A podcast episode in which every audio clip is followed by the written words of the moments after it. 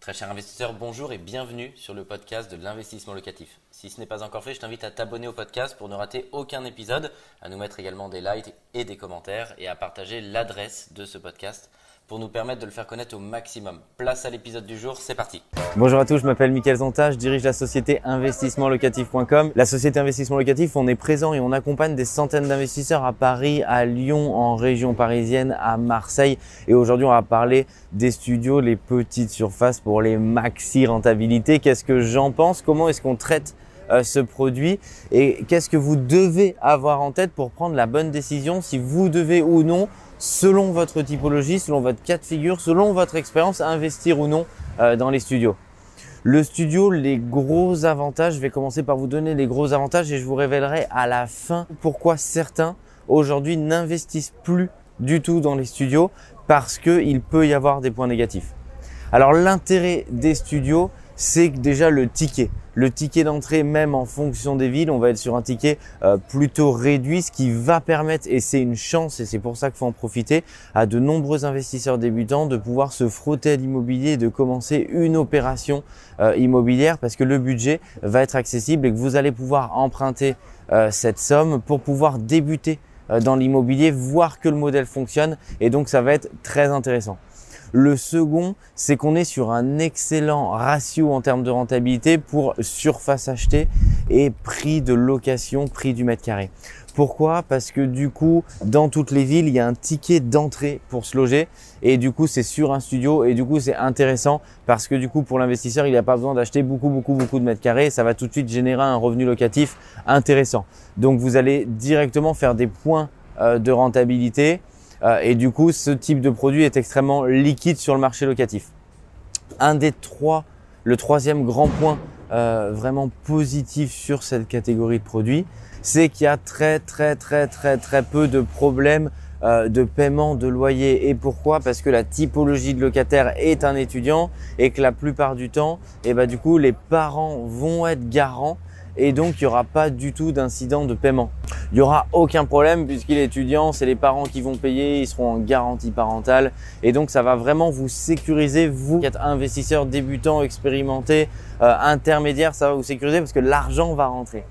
Euh, est-ce que pour autant c'est le produit miracle? Est-ce que pour autant j'achète que des studios? Est-ce que pour autant les grands investisseurs que je côtoie n'achètent que des studios? Absolument pas. Qu'est-ce qu'il faut prendre en compte?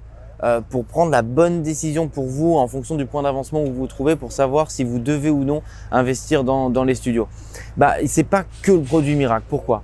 Parce qu'il y a un turnover qui est plus important. Ça ne veut pas dire que ça va changer tous les mois de locataire, mais ça veut dire que bien entendu, vous êtes sur une typologie d'étudiants ou de jeunes actifs, donc il y aura un petit peu plus de turnover bien entendu que si vous achetez un appartement familial. C'est pas grave, mais il faut que vous le preniez en compte euh, également parce que ça va un petit peu plus tourner. Suivant la ville dans laquelle vous vous trouvez, le studio peut ne pas être le produit miracle parce que peut-être que votre locataire va vouloir une surface un petit peu plus grande et que le ticket d'entrée et le produit d'entrée en fonction de la ville dans laquelle vous vous trouvez, c'est plutôt un T2 avec une chambre séparée euh, et que la ville sera pas forcément porteuse pour les studios, pour dormir dans la même pièce principale euh, pour votre locataire. Donc vraiment analysez la ville dans laquelle vous vous situez parce que le studio il n'est pas forcément porteur. Peut-être que ce qui est porteur c'est juste le produit du dessus qui est tout de suite l'appartement type T2. Euh, donc c'est vraiment à bien bien bien étudier. Et enfin si vous voulez vous constituer un empire immobilier que vous leviez en banque pour un studio. Imaginons l'opération fait 100 000 euros tout compris avec travaux, on va prendre des chiffres ronds. Euh, si vous voulez vous construire un empire, ça va être trop long de cumuler studio par studio parce que c'est le même effort pour vous en termes de financement. C'est un compromis, c'est un financement à la banque, c'est une offre de prêt.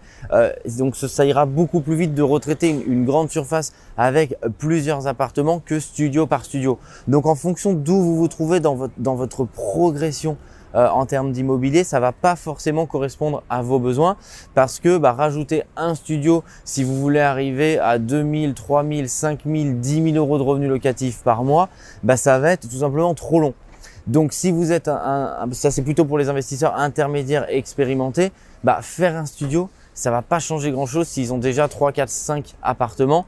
Ils vont chercher plutôt à faire d'un coup une colocation, une division, un immeuble de rapport pour aller beaucoup plus rapidement euh, en termes de valeur locative, en termes de rentrée de loyer et du coup ça peut forcément ne pas correspondre à tous les profils. Donc moi mon conseil il est vraiment de potentiellement débuter par un studio pour vous familiariser avec le marché, comprendre que ça marche, voir que les loyers rentrent de votre locataire et ensuite y aller crescendo soit dans des opérations plus conséquentes en termes de valeur qui vont vous apporter un revenu locatif plus conséquent ou soit bien entendu ensuite aller vers des immeubles de rapport si c'est votre souhait. Un grand merci d'avoir suivi cet épisode jusqu'au bout. Je te donne rendez-vous pour un prochain épisode. Si ce n'est pas le cas, abonne-toi au podcast, partage-le, mets-nous un like et tu peux également retrouver plus de conseils sur YouTube avec plus de 300 vidéos gratuites.